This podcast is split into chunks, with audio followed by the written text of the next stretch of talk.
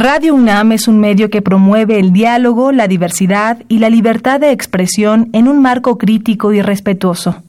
Los comentarios expresados a lo largo de su programación reflejan la opinión de quien los emite, mas no de la radiodifusora.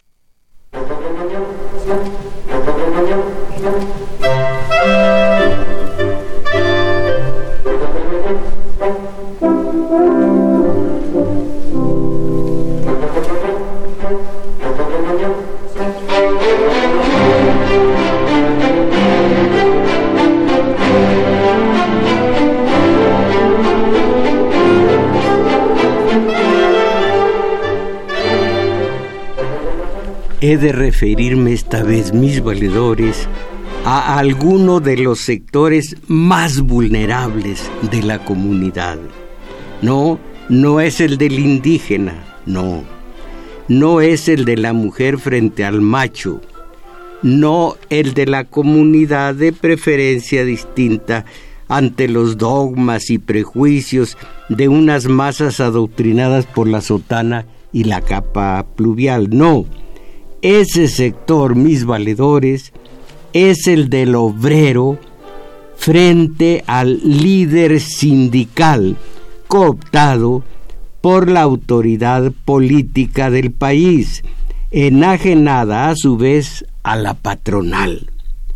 Alienado desde el origen de la burguesía siglos atrás, el obrero es el máximo productor de riqueza para la macroeconomía nacional, pero tal distinción como los beneficios de semejante riqueza son usufructuados por el industrial, que al tanto de cuatro o cinco siglos mínimos contrató los servicios, perdón, siglos, Salarios, hay su diferencia.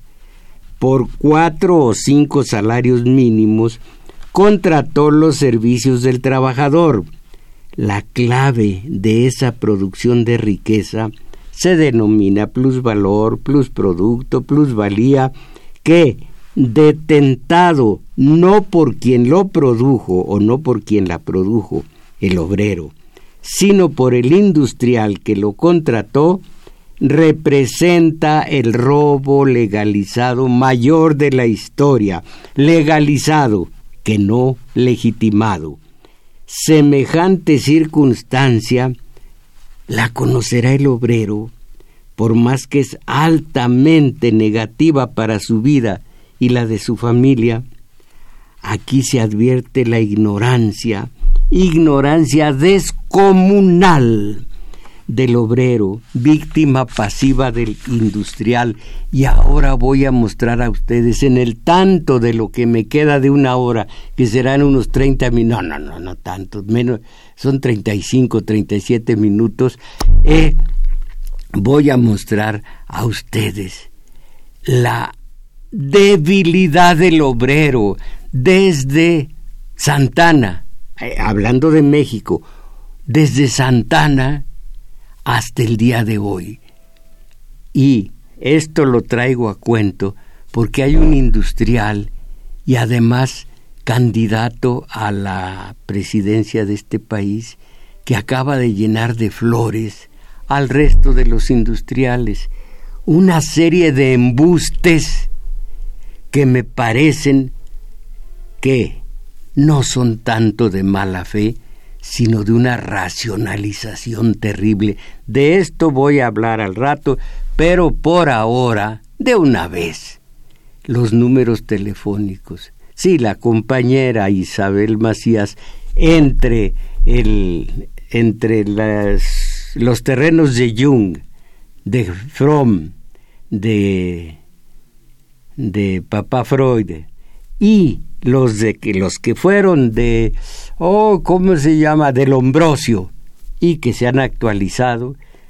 Todo esto estudiándolo poco le queda para auxiliarme aquí en nuestro domingo 7 entonces en los números telefónicos aquí la zona metropolitana 55 36 89 89 más allá de la zona metropolitana hasta donde alcance nuestra voz 01800 50 52 688 queda dicho.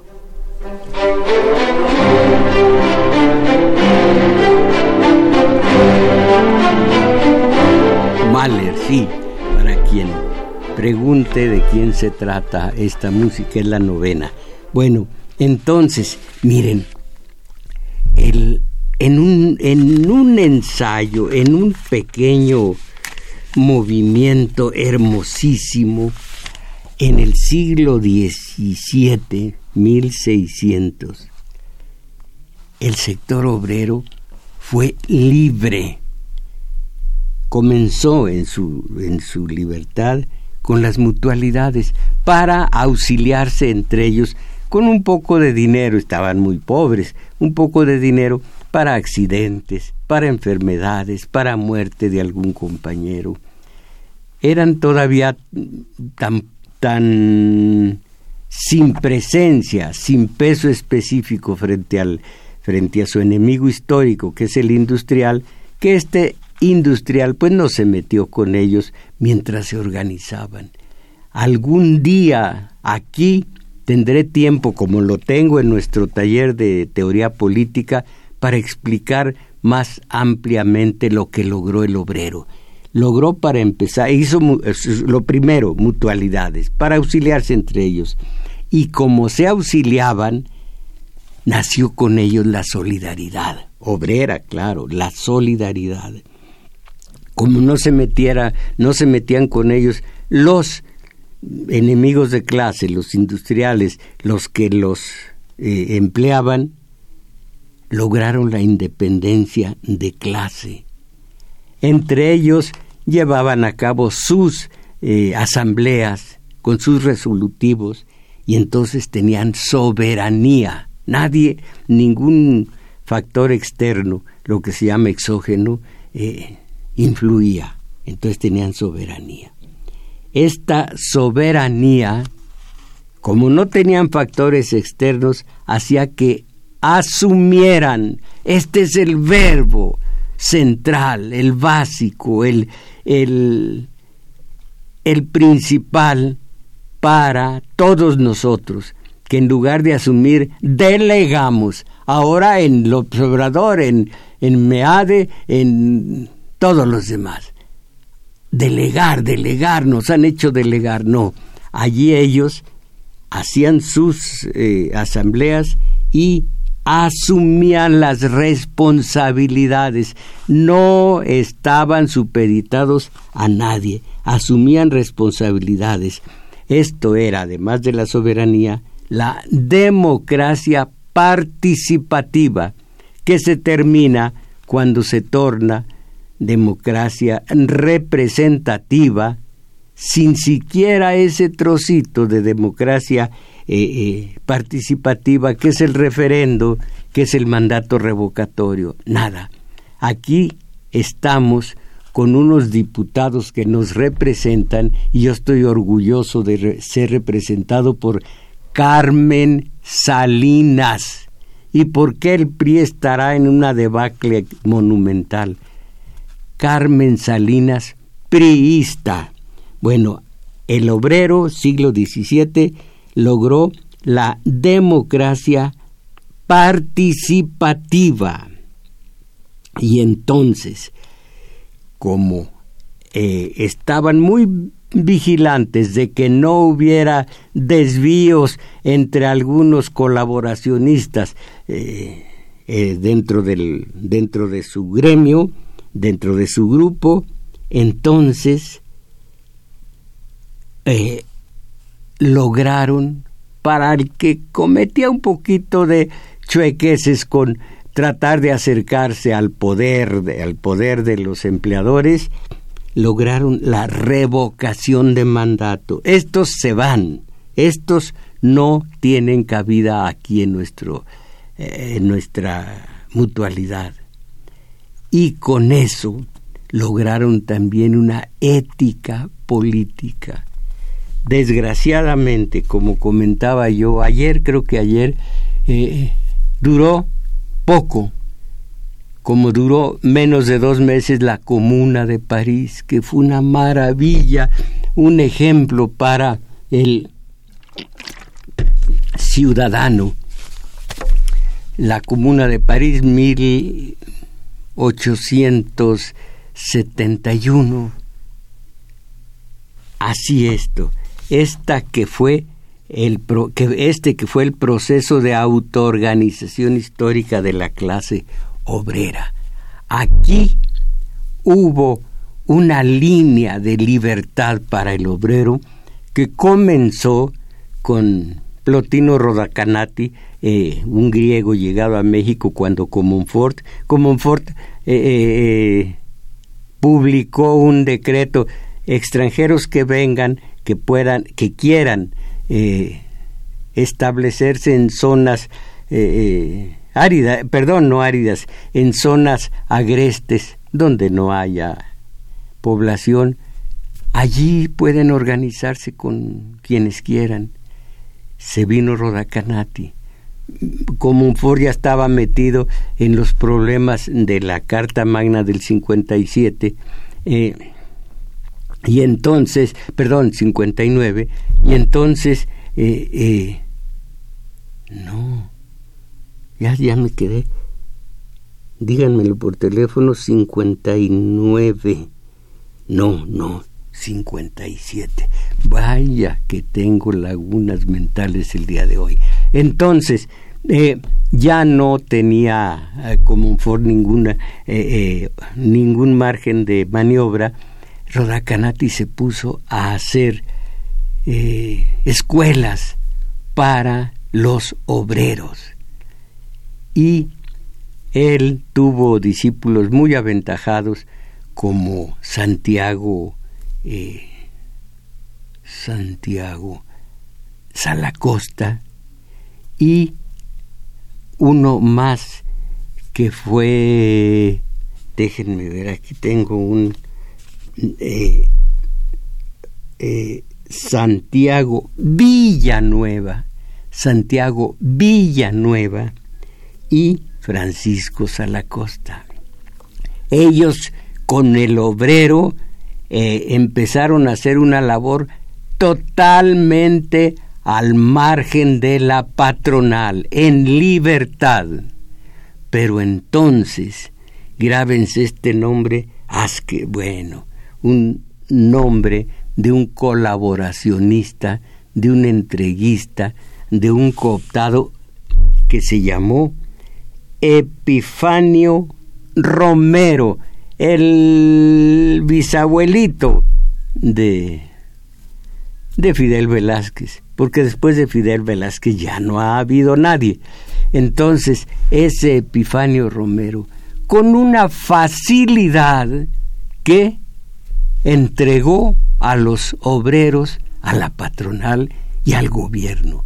Desde antes, desde Santana, él, Santana, eh, eh, estableció, creó varios sindicatos, entre comillas, y después de Santana, Juárez, y de Juárez, eh, Lerdo de Tejada, y de Lerdo de Tejada, Porfirio Díaz, y en 1912 nació una maravilla, una hermosura de organización que se llamó la Casa del Obrero Mundial.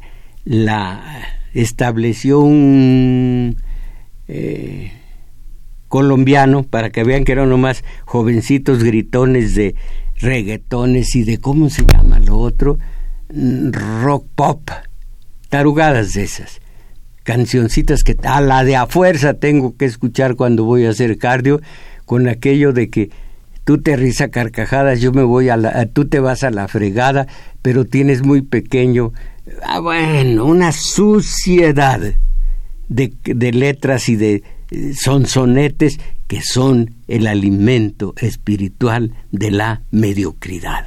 Bueno, pero eh, Colombia dio este eh, Francisco Moncaleano. él estableció, junto con algunos españoles y mexicanos, claro, una casa del obrero mundial en donde hubo un plan de estudios maravilloso con 10, 12 eh, disciplinas espléndidas en donde había desde estudio de español, de redacción, de eh, idiomas, hasta ética, moral personal y demás. Perfecto. Pero detrás estaba la pugna entre, por una parte, Zapata y Villa, y por otra, Carranza. Entonces, Carranza, nada tontos estos, tontos los que se dejan cooptar por ellos. Carranza envió a Obregón, a la Casa del Obrero Mundial. Obregón mandó a un tipo siniestro que pocos de ustedes tal vez conozcan en su punto negro, el doctor Atle, Gerardo Murillo. Les voy a leer el horror que sucedió después de esto. Miren, la COM, eh, la Casa del Obrero Mundial, la COM sería clausurada el 27 de mayo de 1914 por Victoriano Huerta. Eh, ellos, eh, la COM festejó el primero de mayo, bueno, celebró el primero de mayo y, el, el Huerta la suprimió. Pero cuando llegó a esta ciudad, Carranza, y con él Obregón, este se pondría en contacto, Leo, con varios dirigentes de la COM y les entregaría el colegio jesuita y las máquinas impresoras del periódico La Tribuna. Después les daría quince mil pesos a través de Gerardo Murillo, el doctor Atle, para ser distribuidos entre los obreros dentro del programa de auxilio de los constitucionalistas a las clases populares. Miren qué manera de cooptar. Aquí está la debilidad del obrero. Miren, para no estar leyendo, digo a sus buenas mercedes, mejor se lo cuento a ustedes. Gerardo Murillo, comenzó una labor de zapa entre una casa del obrero mundial que era no apolítica, no, pero sí apartidista. Ni estamos con los constitucionalistas, ni estamos con las fuerzas de Villa y Zapata. Nosotros trabajamos y hasta ahí. Pero entonces esto sí es como para que les lea esto. Eh, se les presentó Gerardo Murillo, representante carrancista. Dios, cómo nunca supe hasta hace cinco años de esta, de esta, este lado oscuro. No solo estaba mal de una zanca, sino que era un perverso. Representante carrancista, Murillo.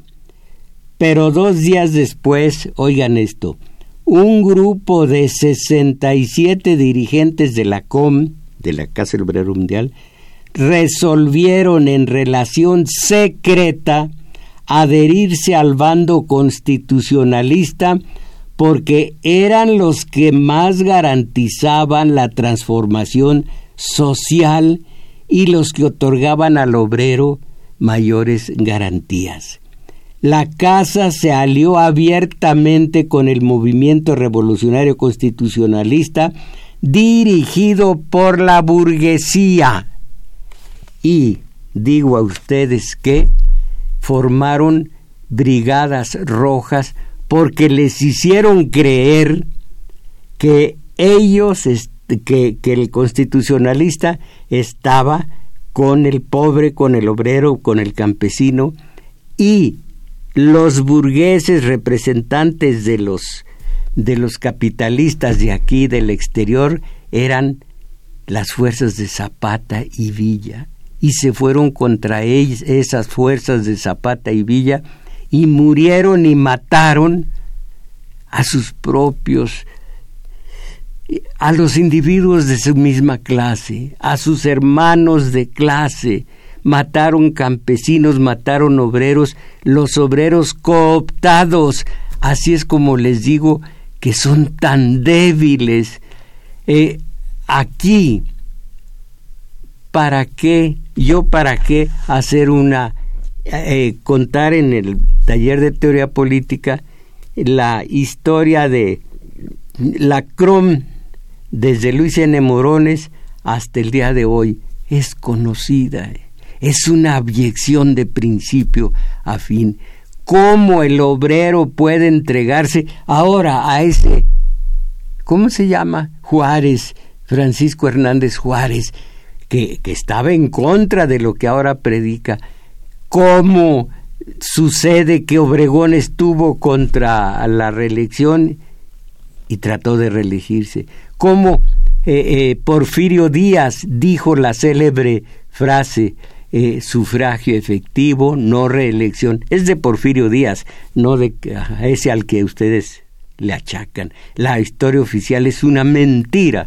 Bueno, ese Porfirio Díaz, al grito de, a la consigna de sufragio efectivo, no reelección, miren el tiempo que estuvo en el poder y cooptó. Y también los cuatro años que estuvo en el gobierno del, del 80 al 84, tam, sí, del 80 al 84, eh, Manuel González, el dueño que fue de la hacienda de... ¿Cómo se llama eh, eh, este sitio cercano a Texcoco, una, un centro cultural, una universidad Chapingo? Que fue dueño de Chapingo. Ese cooptó, pero también reprimió obreros. ¡Ay, los obreros que se fueron a matar obreros! Al regresar, cuando ya no los necesitaron, Carranza les prohibió la huelga y a quien intentara la huelga, pena de muerte. Muchos de los que no murieron estuvieron presos en las tinajas de San Juan de Ulúa. ¿Cuándo se conoce la historia? ¿Cuánta debilidad del obrero? Hoy mismo el obrero supeditado al líder, supeditado al gobierno, supeditado al capital imperialismo. Díganme si no ocurre que no tanto los indígenas, las mujeres supeditadas al macho, los extranjeros, eh, eh, los compañeros de preferencia sexual distinta, no son los más débiles. Los débiles, por ignorancia, son los obreros. Y ahora voy a seguir explicando a sus buenas mercedes cómo uno de estos candidatos eh, empresarios, bueno, un empresario candidato a la presidencia del país los llenó de flores, de halagos, de, de alabanzas absolutamente embusteras.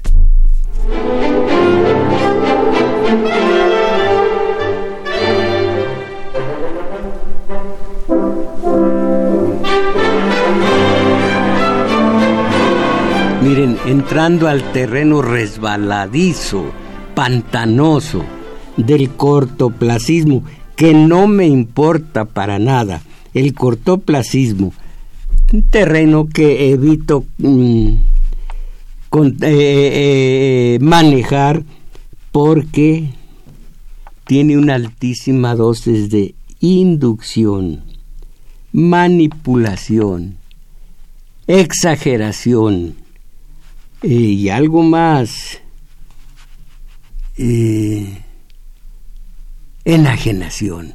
Estoy pensando qué más. Ese cortoplacismo eh, tiene a los aturdidos que no saben a dónde voltear con todo el, ímpetu de su interés inducido. Si a los, eh, a los candidatos y sus debates o si a Rusia que, vamos a ganar, vamos a ganar el, la Copa Mundial. En las redes hay un individuo que se ve por su literatura que no juega fútbol, sino que lo ve al América. Vamos a ganar, vamos a remontar, somos mucho, vamos. Tú, compadrito, tú. Aquí leí una vez un mensaje extenso de, este individuo en donde se posesiona de hazañas que, que realiza sentado a dos nalgas, ya sea frente al estadio o frente a la de plasma. Caramba, qué debilidad también de ellos. Bueno, entonces miren, eh, para darnos cuenta de esta debilidad, no entro yo al corto plazo porque no creo ni en no creo ni en el ni en el sistema de poder ni en nada los, de los tres poderes. No creo en este Estado, en este. Yo creo en ustedes, pero ustedes no creen en mí y estamos a mano. Entonces, eh, pero, como hablo de obreros, para que vean ustedes la debilidad de estos obreros, dijo este, eh, voy a decir el nombre, ¿cómo se llama? ¿Cómo se llama el que no es Margarita, el que no es el Bronco, el que no es López Obrador, el que no es Meade, nada de Quemir, ¿qué es eso? El que no es Meade, ya no sé quién sea. Bueno, él fue con los empresarios y dijo, ustedes son benéficos para el país. Ahora voy a mostrar lo que es la racionalización. Bueno, e, esto lo dejo eh, en, en suspense. No en suspenso, en suspense. Ustedes crean fuentes de trabajo. Sí, entre más fuentes de trabajo crean, más el robo legal que no legítimo. Pero además de, de crear esas fuentes de trabajo, ¿Qué clase de qué clase de salario reciben? Como les digo, eh, eh, la compañera Isabel Macías recibe a algunos jóvenes que andan un poco mal de la estructura eh, psíquica y todos se quejan, nos negrean, nos negrean dos mil pesos al mes por, bueno, los negrean. Esas son las creaciones de fuentes de trabajo. Peña ha creado muchas fuentes de trabajo, cada vez más miserables esas fuentes de trabajo, pero todas estas fuentes de trabajo son fuentes de riqueza extra para el oligarca, el productor, el industrial. Productores de riqueza. Ustedes son productores de riqueza. No, quienes producen la riqueza son los obreros. El industrial les apronta unas, unos elementos, unos materiales, materia prima, que costaron 100 pesos. Las manos del obrero, por cuatro o cinco salarios mínimos, transforman esos, esos, eh, esa materia prima en un aparato de lo que sea, lo, que debe, lo que eh, debe producir, lo que debe armar un aparato que el industrial vende carísimo. la fuente, el, el, el productor de la riqueza fue el obrero, fueron sus manos, fue su conocimiento, fue su habilidad. Crean fuentes de riqueza, no es así. Arriesgan su capital, los oligarcas, todos ellos, eh, tienen, son tres poderes, entre ellos el industrial, el banquero y el, el capitalista. Hay un tercero que, que se me escapa, ahora se los digo. El banquero recibe dinero del industrial para que le asegure su capital el productor el comerciante y el, eh, el mm, banquero, ellos tres. Entonces, arriesgan su capital. No, entre ellos se protegen con dinero que produjo el obrero. Entregan generosos impuestos al gobierno. Eso, esos impuestos. Por ejemplo, acuérdense de todos los excedentes petroleros en la época de Fox. ¿Para qué sirvieron?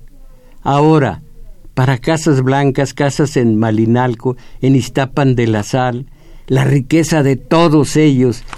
¿Cuándo esa riqueza, cuando esa riqueza llega a, al, a la mesa del trabajador. Acuérdense, cuando ellos dicen economía, están, así, están llevando, están creando una trampa verbal. Hay macroeconomía y esa está bien. Y hay microeconomía, la economía familiar.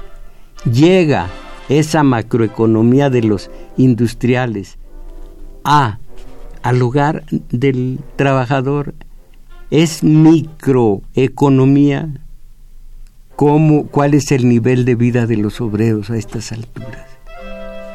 Bueno, entonces, eh, el obrero produce la riqueza, pero ignora el tamaño del robo cuando la entrega al industrial.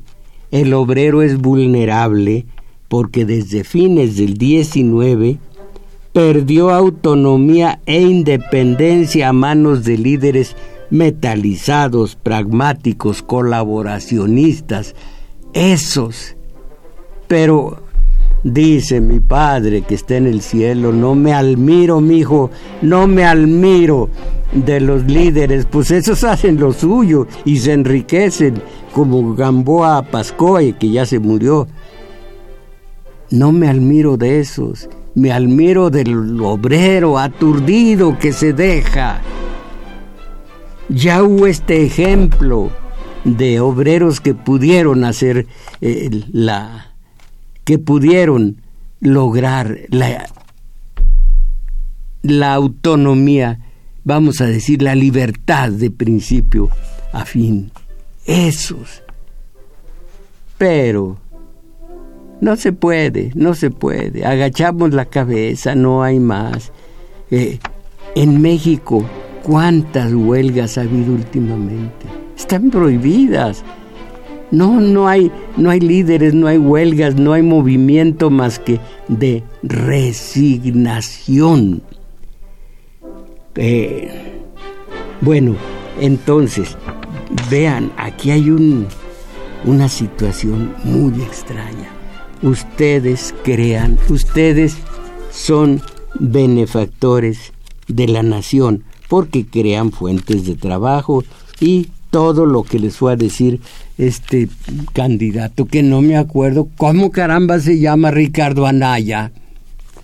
Oh, que la. Bueno, entonces miren, eh, el liberalismo europeo desde su nacimiento, su nacimiento no se consigna, pues es imposible, la historia no, no tiene fechas fechas exactas, sino que es un proceso, proceso histórico, pero aquí voy a leer unas líneas de lo que se decía en, en el siglo XVII, 1600.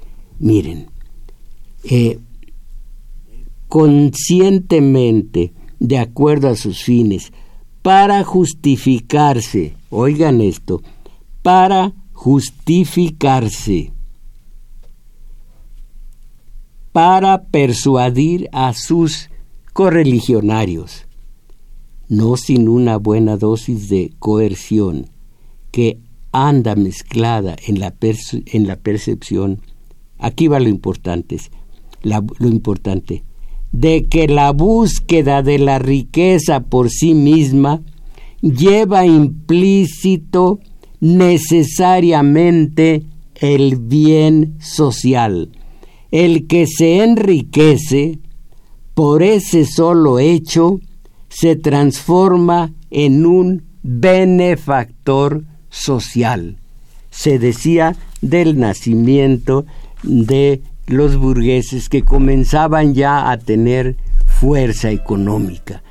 Su liberalismo no fue social, no fue filosófico, fue económico. El medro era el principio y el fin de, es todavía hoy, de su eh, eh, ideología. Entonces, esto se decía en, en el siglo XVI. Y ahora, como, como les dijo Anaya, son productores de la riqueza, son benéficos para el país. Y ellos no ellos eh, eh, compañero Crescencio que, calma. Ellos no eh, sacan de concentración ahorita está trabajando Crescencio está trabajando Arturo entonces ellos a ver si puedo reanudar eh,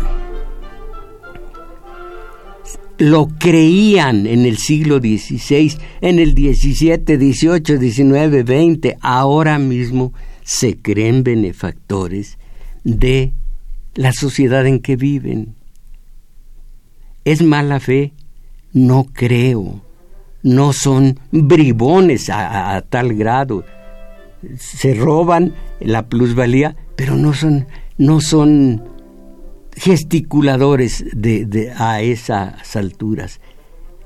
Pero si leemos a los a por ejemplo, o a, Freud, vamos a decir a Fromm, sabremos que ellos están racionalizando.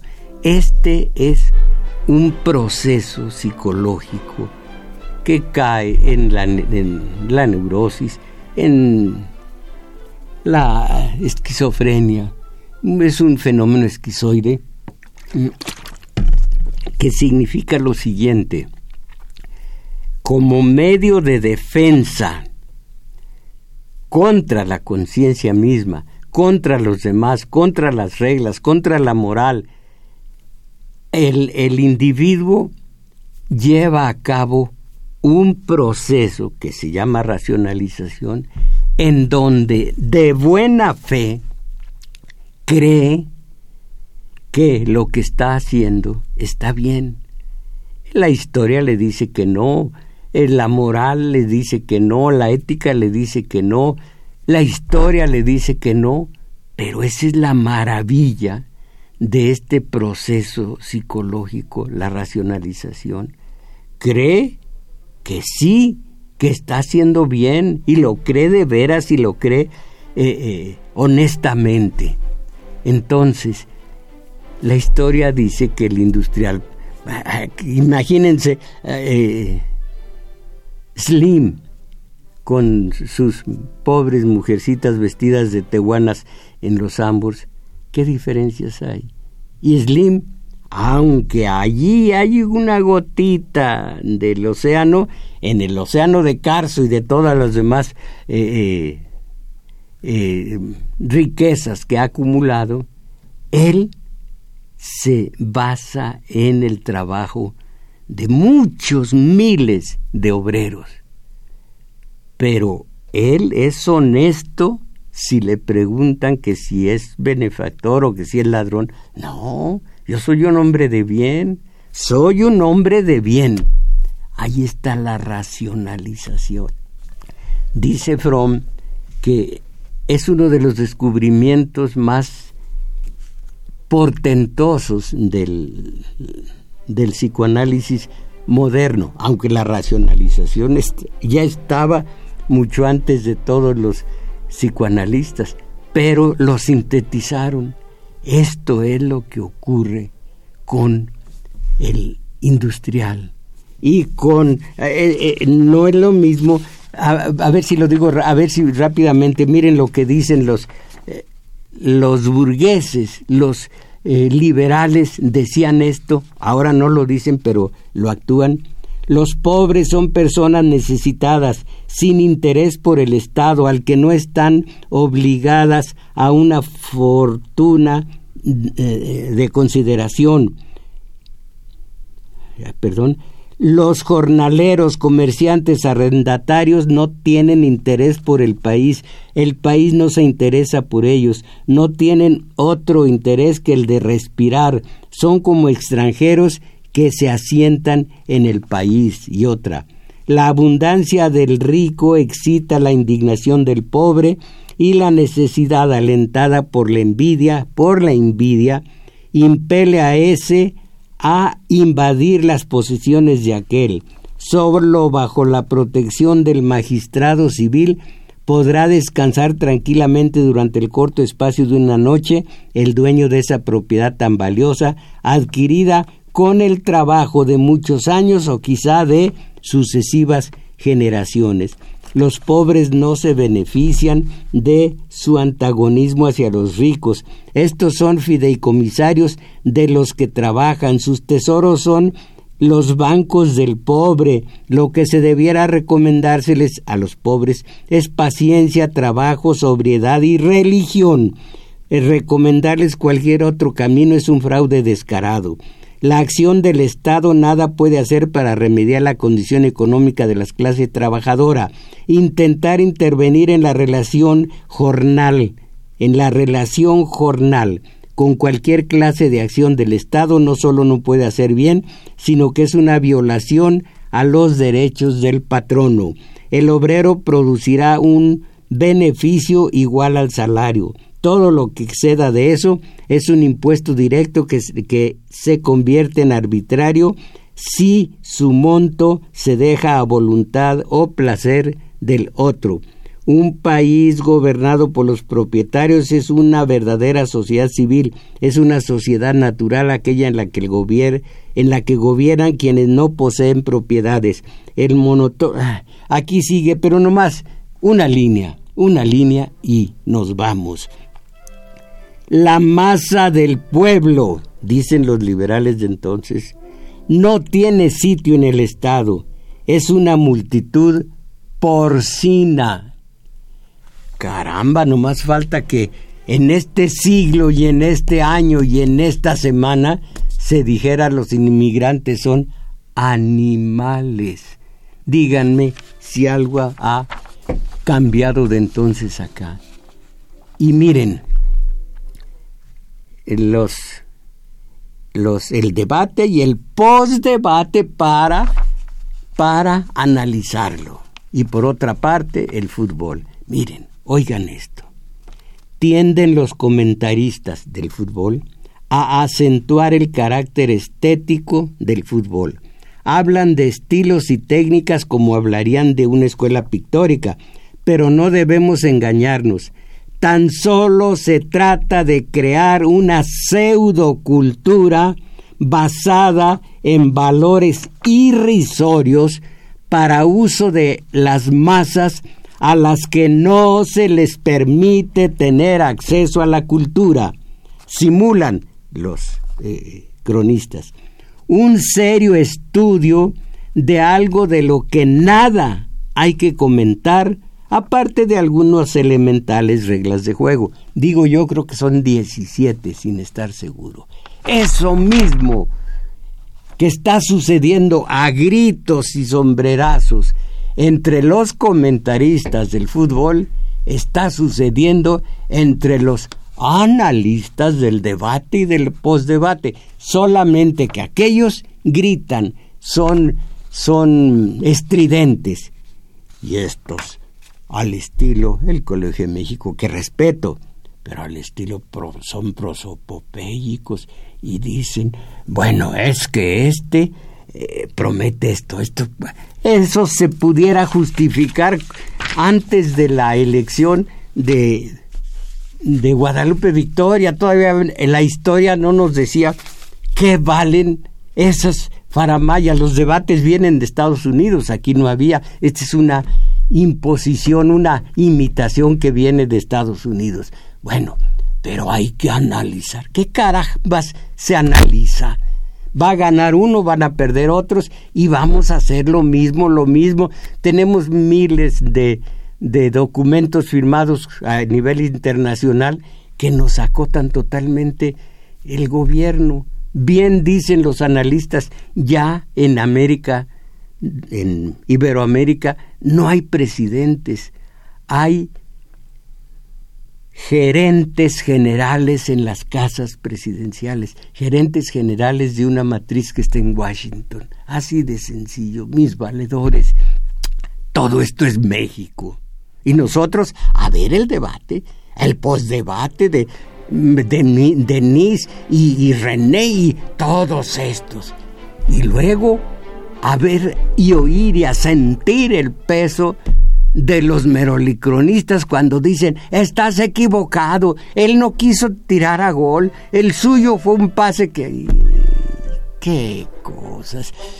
Mis valedores, de una vez, los invito a que, a que concurran al taller de teoría política sábados 11 a 13 horas en el juglar de Manuel M. Ponce 233 y los domingos allí mismo en el juglar de una a dos y fracción de la tarde a nuestro taller de, de, lectura para ir saliendo de este subdesarrollo que nos que nos ofrece en donde los medios de acondicionamiento social alimentan nuestro espíritu con bodrio. ¿Saben lo que es bodrio? Eh, eh, comida echada a perder. Eso es.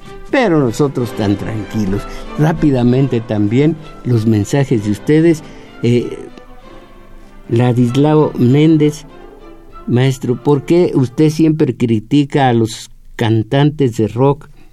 Eh, es un género cultural.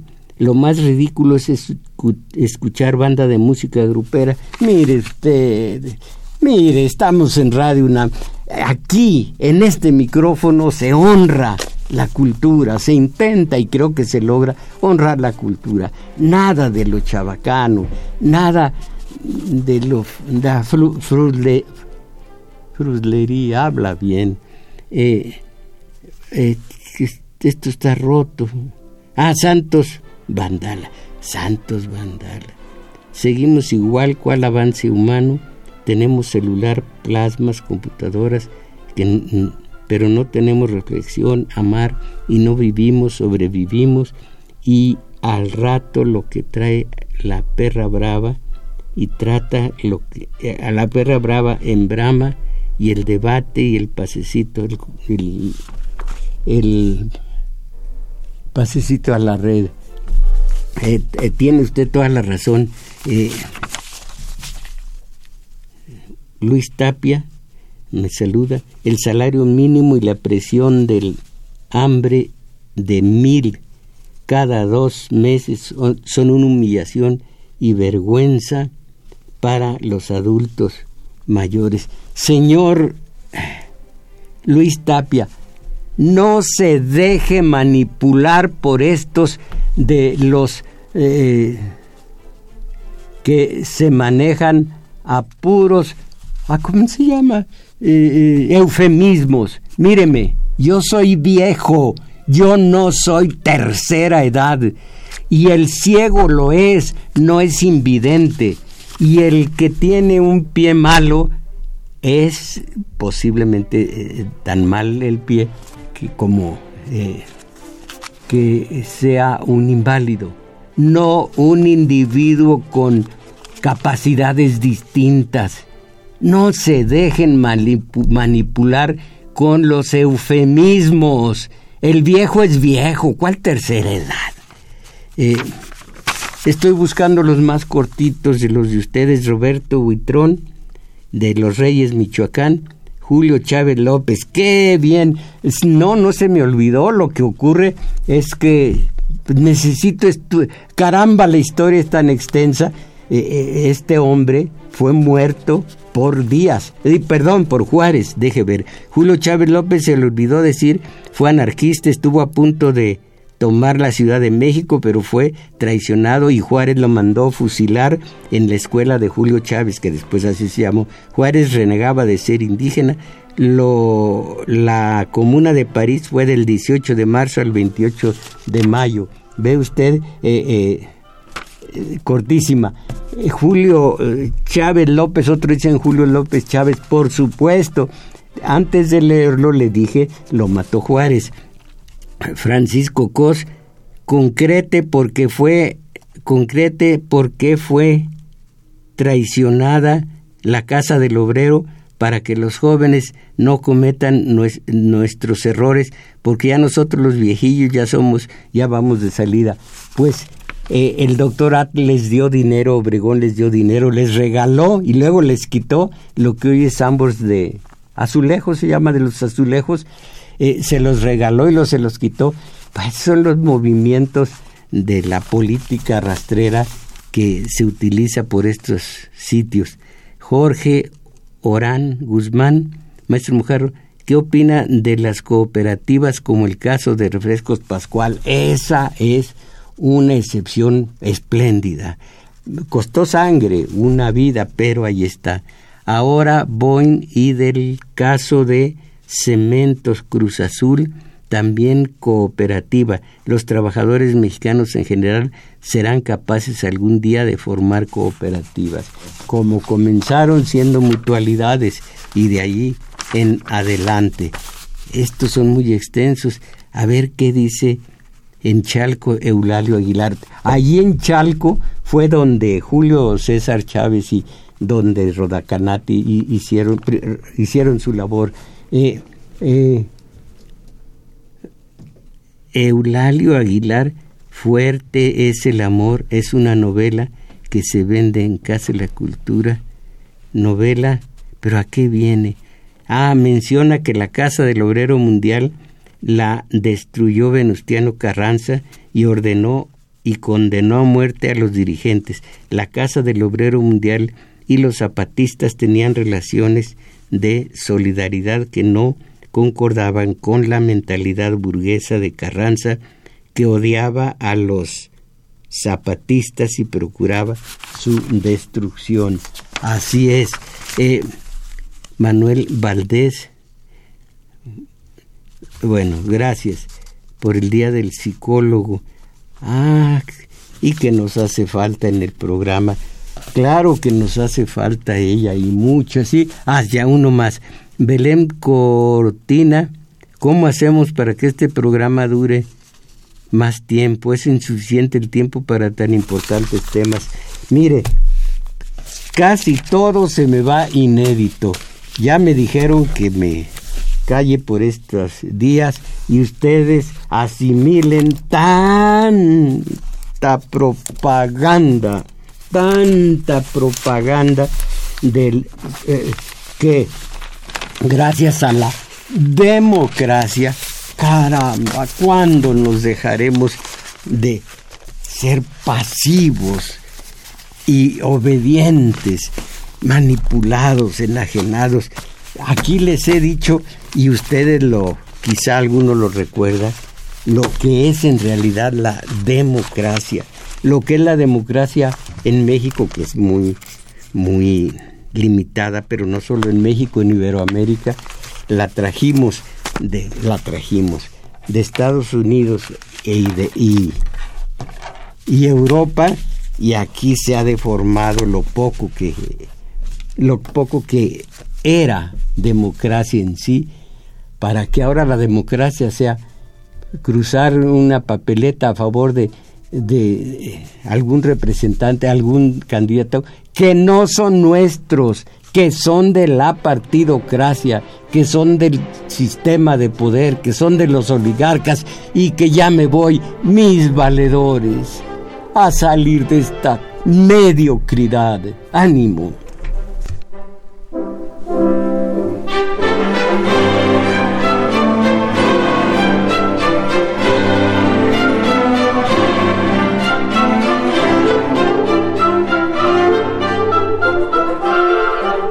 Los agradecimientos a primero a Crescencio Suárez que auxilió en los en los eh, aparatos eh, de control, ¿cómo caramba se llaman? Estoy engentado, ¿eh?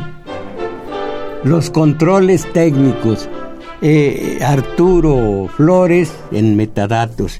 Aquí en este, en este video, Carlos Valencia. Y él mismo auxilió en los teléfonos junto con un benemérito que es Daniel Cruz. Bueno, pues ya les dije, una vez más, a salir de esta mediocridad, no se dejen. O van a morir diciendo, para mí el bueno es este, para mí el bueno es aquel,